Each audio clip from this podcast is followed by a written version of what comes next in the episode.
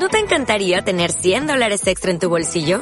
Haz que un experto bilingüe de TurboTax declare tus impuestos para el 31 de marzo y obtén 100 dólares de vuelta al instante.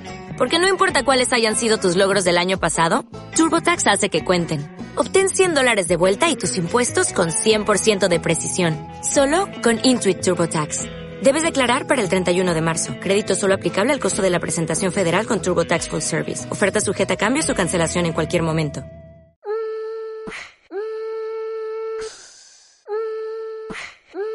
¿Qué hago? Cerrar, chao. Pero yo nada más le decía como, marica, te queda tiempo. Y eso fue... No, lo que pasa es que yo tenía, estaba pensando en unas preguntas y lo que tenía como preguntas era que si me pongo a hablar más, tampoco alcanzamos a cerrar en cuatro minutos. No, pero a mí Nico estaba escribiendo que le diéramos, si el caso parábamos y retomábamos. Y yo dije sí, cuando tú ya estabas diciendo, bueno, hasta aquí cerró y yo, marica, lo despachó y estábamos en caliente. Yo pensé como, ¿será, será que Jay me tomó mal? Me enseñó mal o tiene hambre y no iba a almorzar. Eso también es verdad, pero no fue por eso. Ay, estoy grabando esto porque estoy al encabezado de este podcast. Que salga. El marica ese. Ah, ese marico. Oiga, marico, eh, don, don Nico, va preparándose el siguiente podcast, chino. Para que no la cague tanto como Jason.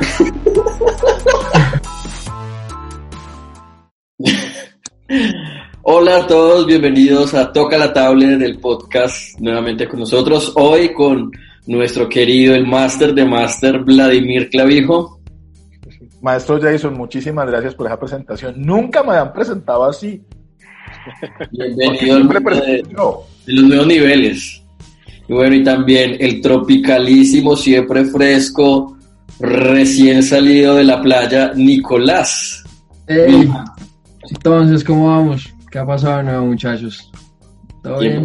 Nico.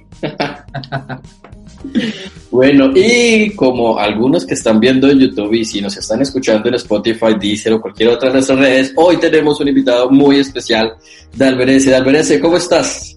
Tiempo, tiempo. Bien, gracias. Eh, estamos, estamos, hay, alguna, no es para que cortemos el podcast, pero no es Dalberese, es Dalvarese. Dalvarese. Hombre, pero esto es así de fresco que no hay corte. Esto es bonito, Dalvarese, Dalvarese, del, del Verace, todo eso vale, todo eso válido. Mientras, mientras sepan quién es. Así es, pero no, muy contento de estar aquí con ustedes, la verdad que, bueno, ya he visto este, pues, el programa antes y, y, tenía eh, expectativa de poder conversar con ustedes un rato. Bueno, muchas gracias por, por acompañarnos. Bueno, y para iniciar, se me, se me surgió una pregunta como de contexto y es la imaginación. En estos días que hemos estado tan encerrados, unos dicen la creatividad se me llegó al piso y otros han dicho se me activa la imaginadera. Entonces, no sé, Vladimir, ¿con qué has estado fantaseando, imaginándote estos días de encierro y cuarentena? Estoy imaginando por fin tener vacaciones, porque para mí el tema del teletrabajo, yo venía en teletrabajo hace seis años, entonces para mí ha sido eh, importante que la gente por fin entienda que cuando uno hace teletrabajo tiene menos tiempo y a uno antes le peleaba, pero tan chévere, usted trabaja desde su casa, su oficina está en su casa. No sean pendejos, yo siempre trabajo mucho más desde mi casa. Y ahora que todo el mundo está de teletrabajo, entonces ahora todo el mundo piensa que uno no tiene vida. Y sueño realmente, se los juro, eh, me he imaginado caminar, ni siquiera en la playa, caminar en una calle donde no me sienta con, con miedo y estar tranquilo y estar con mi hija, o sea, poder salir y, pasear. Eso creo que ha sido eh, raro, no es una imaginación súper profunda, pero pues es así. Lo básico. Sí, muy normal en estos días. Nico. es muy extraño porque yo durante el día pues trabajo full y juego full. Tengo ahí la, la dualidad.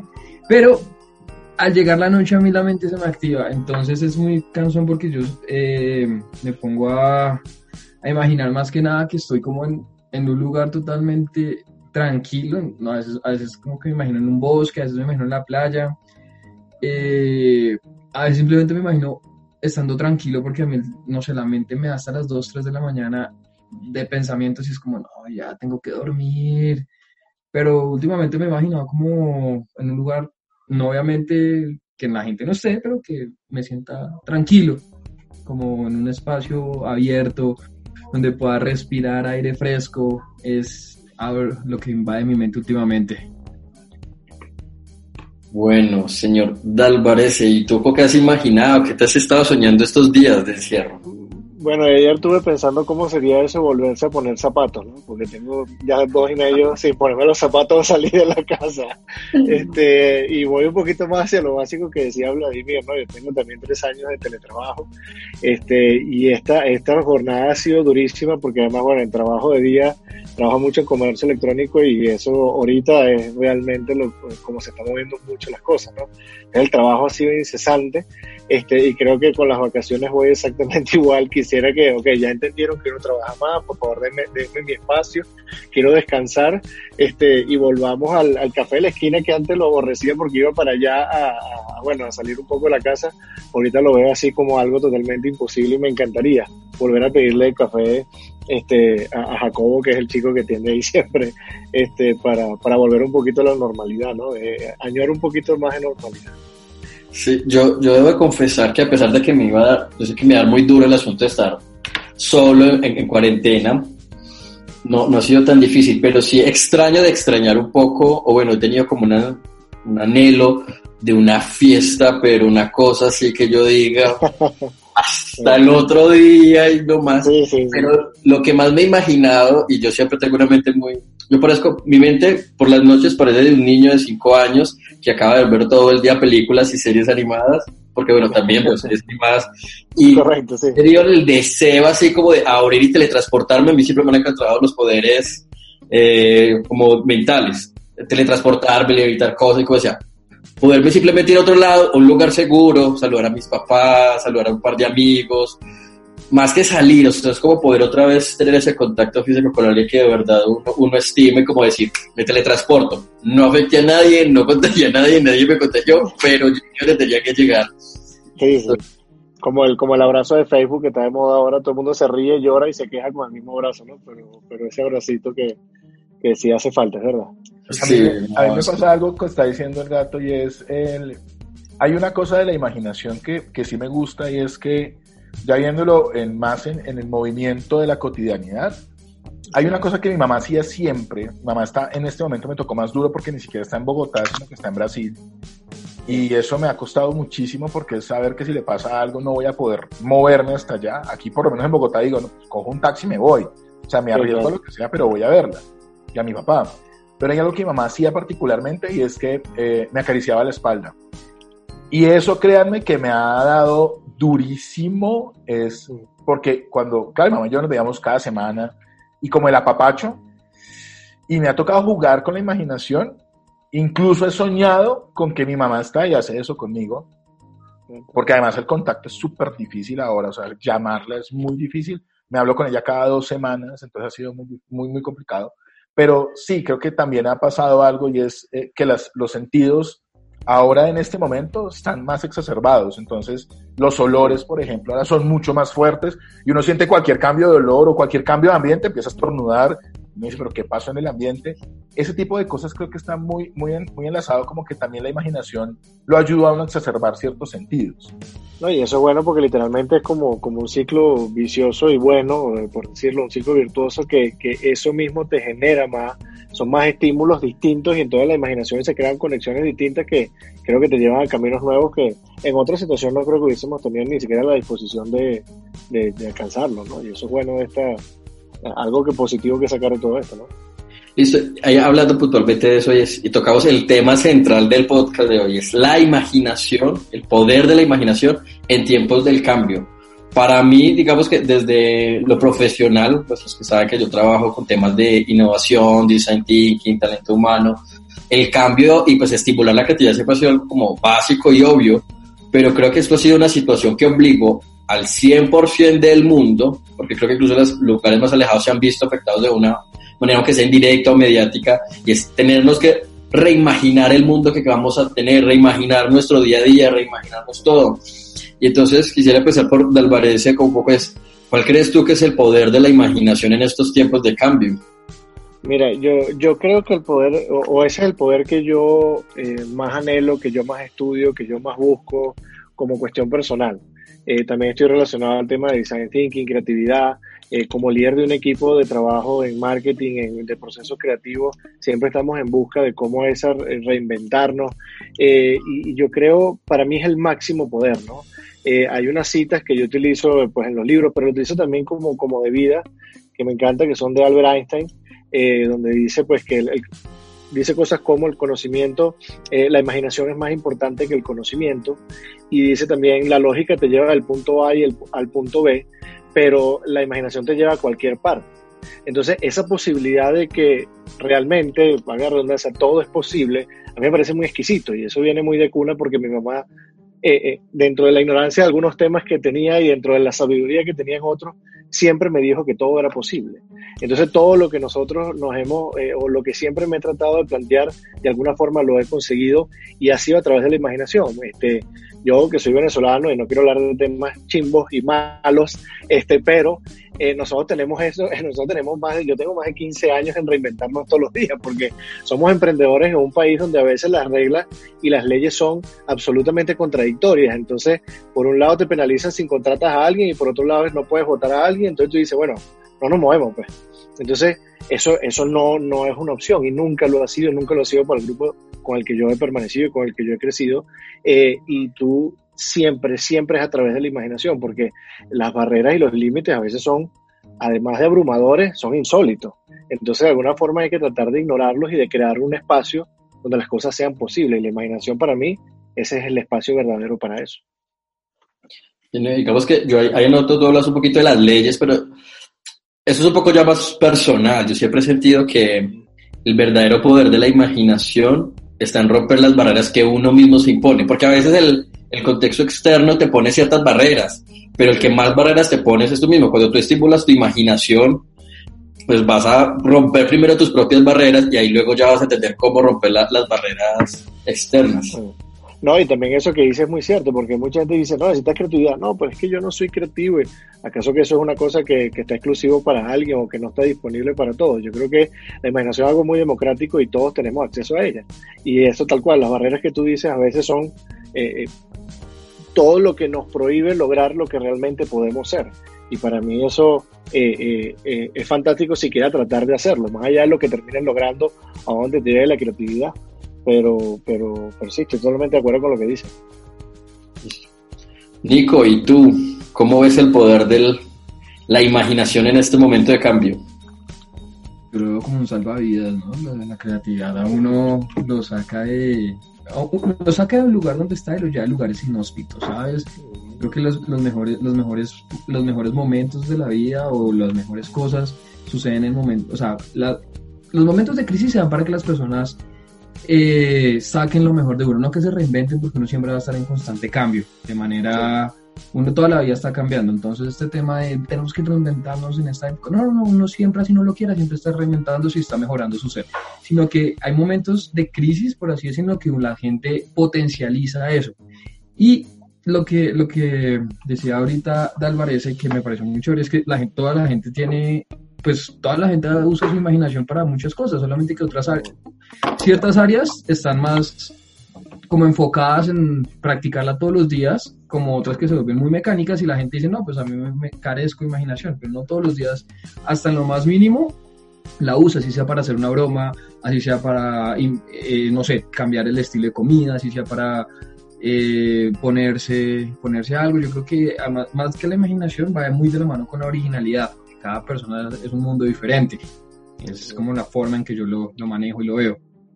A mí me pasa algo. que, eh, ah, perdón, perdón, Álvarez, dale, adelante. No, no, que iba, que iba a apoyar ese punto que uno dice varias veces. No, imagínate que el man venía en la calle y se cayó de cabeza. Ahí estás imaginando, te imaginaste a alguien que se fue y a lo mejor no es exactamente como ocurrió, pero la estamos ejercitando en todo momento. Y creo que si uno se da cuenta de eso, puede echar mano más de, este tipo de, herramientas que todos tenemos.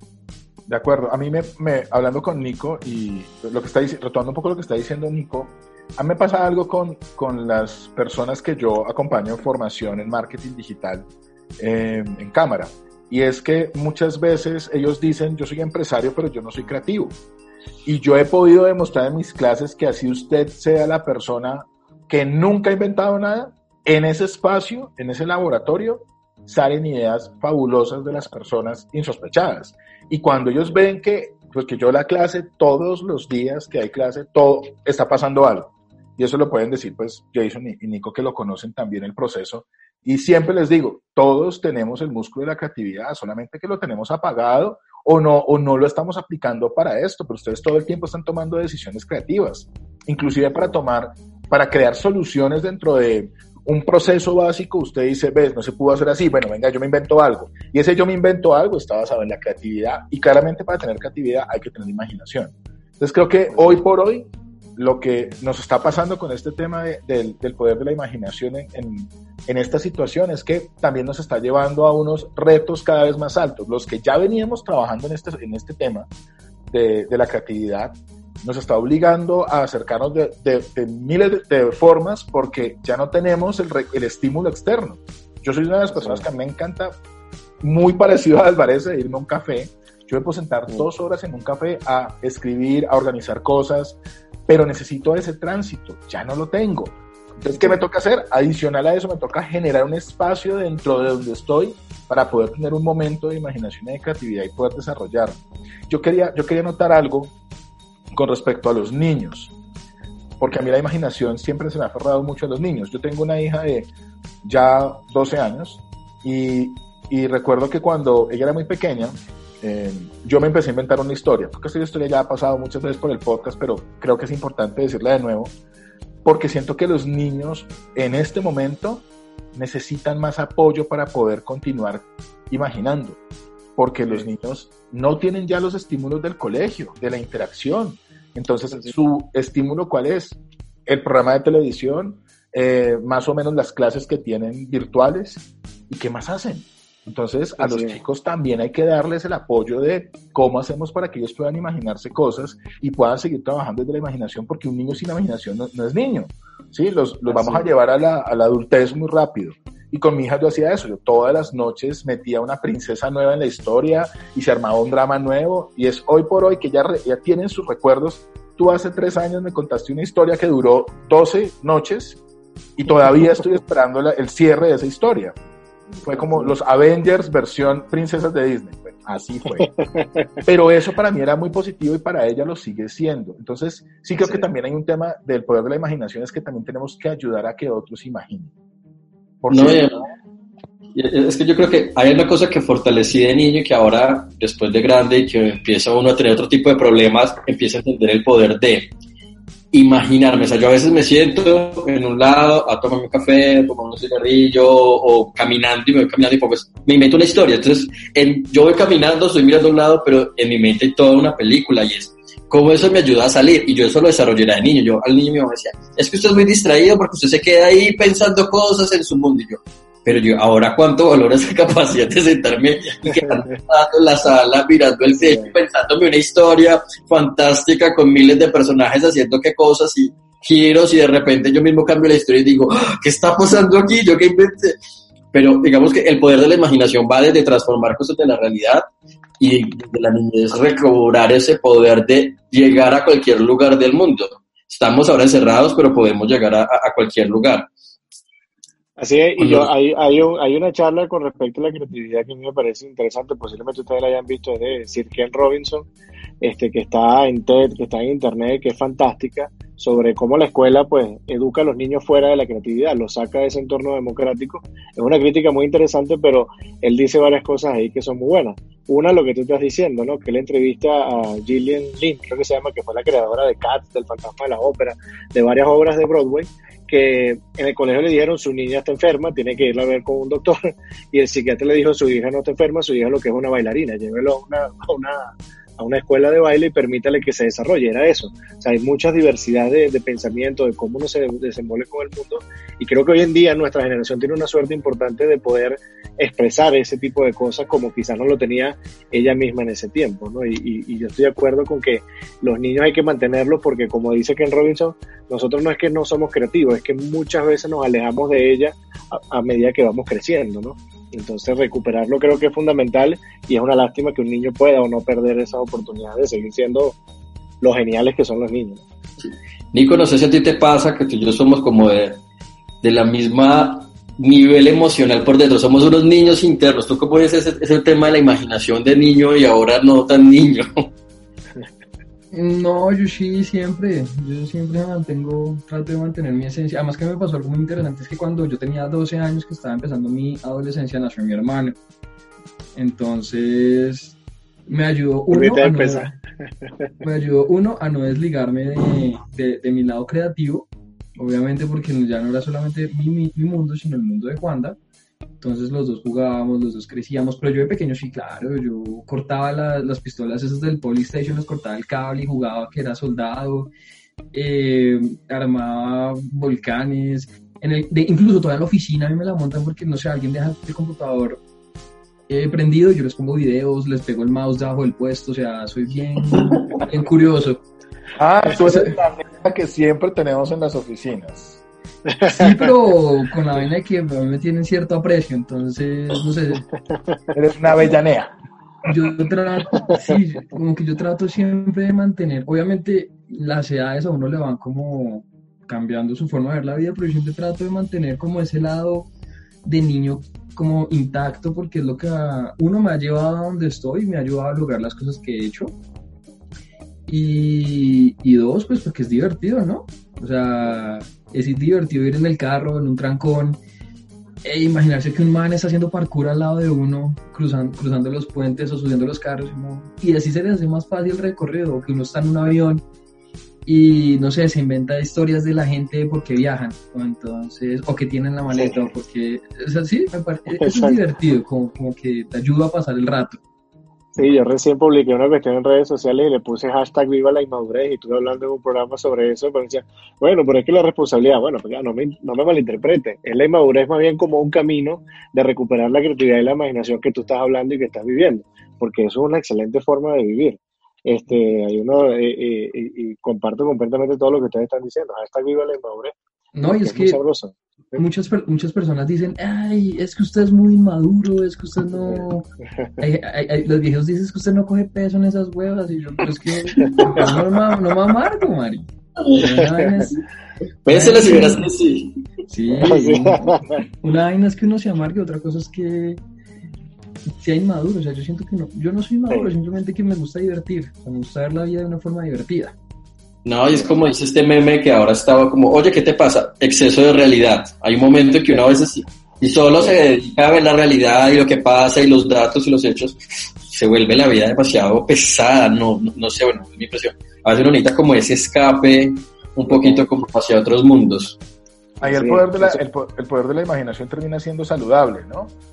que es lo que estás diciendo. O sea, aquí tenemos un tema de que la imaginación, ya nos estamos dando cuenta que la imaginación no solamente es lo que pensábamos, que era como quedarnos viendo, pensando cosas, globos, sino que tiene realmente un poder sanador también dentro de lo que estamos viviendo. Porque, ah, porque ah, lo hablábamos también con, con María Fernanda en, un anterior podcast, y es ¿Qué, ¿Qué, qué, hubiese sido de esto si no existieran series, si no existieran libros, si no existieran hubiera sido una locura, o sea, la gente estaría muy loca. Y algo, y aquí un dato medio, medio trágico, pero es real, en este momento tenemos crisis de camas em, psiquiátricas en la, en la, ciudad. Y ya es, la crisis es una crisis de salud mental en la ciudad, en Bogotá, en este caso. Y, y una pregunta, eh, Dalvarese, ¿tú estás en Bogotá? Sí, eh, yo vivo en Bogotá, tenemos dos años viviendo aquí. Eh, mi esposa recibió una oferta de trabajo aquí, tuvimos esa suerte y pues la aprovechamos. Y de hecho yo tuve mucha más suerte porque una vez que me vine conocí a la gente de Calixta y, por ahí empecé a publicar lo que llevaba muchos años tratando de hacer, ¿no? Entonces fue, fue una, gran, una gran cosa para mí venir a este país. Eh, lo he amado, me encanta la ciudad de Bogotá, para ser honesto, me gusta muchísimo el frío. Este, la lluvia la podemos dejar al lado de vez en cuando, pero, pero sí, estoy en Bogotá y estaremos aquí. Bueno, Dalvarez, y hablando acá de que conociste a Calixta, ¿cómo fue ese paso de ser alguien que publicaba libros eh, técnicos, muy informáticos, pasar a este mundo de, de un poco libros creativos, de, de, mayor ficción? Bueno, para quienes no conocen a Dalvarez, él es autor de libros de ficción y va a estar con Serendipia en el evento digital de lanzamiento de libros que pues ya quienes han escuchado los otros programas ya hemos estado con varios autores de, de Calixta Editores y promocionando y hablando un poco de Serendipia para apoyarnos todos. Pero bueno, de Álvarez, cuéntanos un poco cómo fue, cómo fue esa transición, porque necesitas de recuperar la imaginación, recuperar la fantasía en, en tu escritura. Sí, fue, fue una transición que te voy a ser honesto, fue mucho más fácil de lo que esperaba, porque creo que estaba escapando desesperadamente de la realidad. Y de la realidad del marketing también era, pues, este, tengo, tengo los clientes, estaba un poco cansado de esa, de esa parte del servicio y, y me, me, reconfortó mucho entrar en, en todo el tema de pues, imaginación, crear mundos, la fantasía, la ciencia ficción, que me encantan como, como usuario, como, como fan, y tener la oportunidad de sentarme y tener los días de escribir algo eh, y que ahora la gente le esté gustando, eh, fue, un, fue, un, fue, un, cambio muy bueno, fue un cambio también muy, muy sanador, me permitió separar bastante eh, el arte de escribir eh, destinado solamente a la ficción y luego pues seguir trabajando en mis cuestiones de marketing, crear contenido, hacer esto. Lo que sí me costó muchísimo es que cuando escribes libros técnicos explicas algo, ¿no? Este, no cuentas algo. Entonces, este, hay unos matices, hay unas cosas, hay una información, cuando tú estás contando una historia, información que te quieres guardar, cuando estás explicando algo técnico, más bien quieres que la información esté disponible lo antes posible. Y si en el tema del estilo me tocó aprender muchísimo a los golpes, como aprende uno hoy en día con, con, con, con muchas de las cosas que se atreve, este, pero, pero fue una gran transición, para mí fue una cuestión de, de casi de paz espiritual poder escribir y, y, me encanta y creo que lo seguiré haciendo por toda mi vida gracias a Calixta que fue la que decidió publicar el primer libro. Listo, bueno, Dalbrece, ¿qué vamos? Eh, se, me, se me cruzó el cable, perdón. Bueno, todos ya saben cómo es este podcast, cada día pasa lo que tenga que pasar. Eh, quería preguntarte, dentro de poco, en el proceso de Serendipia, vamos a estar escuchando tu nuevo lanzamiento. Cuéntanos un poco qué vamos a encontrar ahí, invítanos a nuestros escuchas. Sí, claro, mira, eh, es muy, muy chévere lo que va a pasar este próximo sábado. Vamos a abrir los archivos eh, este, ocultos del, del, archivo Melgar, se llama. Este, el archivo Melgar es un personaje, por supuesto ficticio, que eh, Otto Melgar, pues él eh, fue el, el, el, el, digamos, el lugar donde existen los mejores documentos sobre este conflicto que se llama la Guerra de las Tintas. En la Guerra de las Tintas es donde ocurre la saga que estamos lanzando, ya existe un primer libro, está el, el segundo que vamos a lanzar este sábado y vamos a descubrir, vamos a entrar por qué existen las tintas, qué es lo que están buscando, cuál es la motivación de ellos de existir en este mundo que nosotros conocemos, cómo hacen para permanecer en la sombra este, y lograr aún así sus objetivos de poder. Eh, y dentro de todo este conflicto, pues de la guerra de las tintas, de un conflicto que tiene más de 5.000 años, 500 que, que despertó la última vez, tenemos unos hermanos gemelos, este, huérfanos, que están eh, metidos sin querer en este conflicto y que no tienen manera de salir de él y que poco a poco se van a enterar de que están atados literalmente al fin, al, al, pues a la resolución de estos problemas.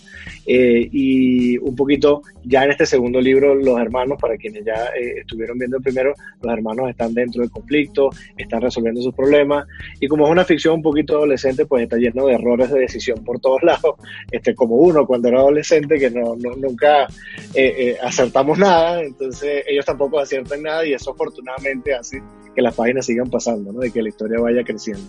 Pero el sábado estaremos hablando de Tom Elgar, de la guerra de las tintas, del archivo, de todo.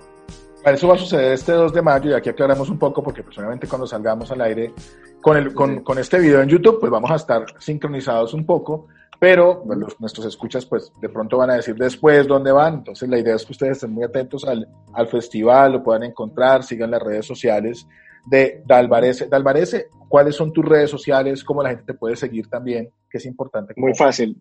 Toda red social que existe, te pone arroba Dalvarese y ahí tú y yo.